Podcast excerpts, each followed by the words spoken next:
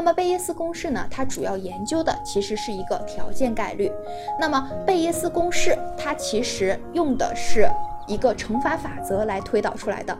什么叫乘法法则呢？乘法法则就是把条件概率、非条件概率和联合概率它们三者之间的关系进行了一个结合。那比如说，我现在想要让 A、B 同时发生，这表示的是一个联合概率。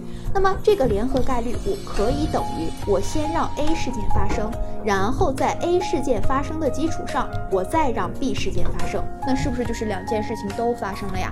那这个过程其实就是一个乘法法则的过程。当然有同学说，那我可不可以先让 B 事件发生啊？可以，然后在 B 事件发生的基础上再让 A 事件发生。这个整个过程它就是一个乘法法则。那根据这个乘法法则，我不难看出，其实贝叶斯公式它的推导就是根据乘法法则得到的。好，那这是关于贝叶斯公式它的一个由来。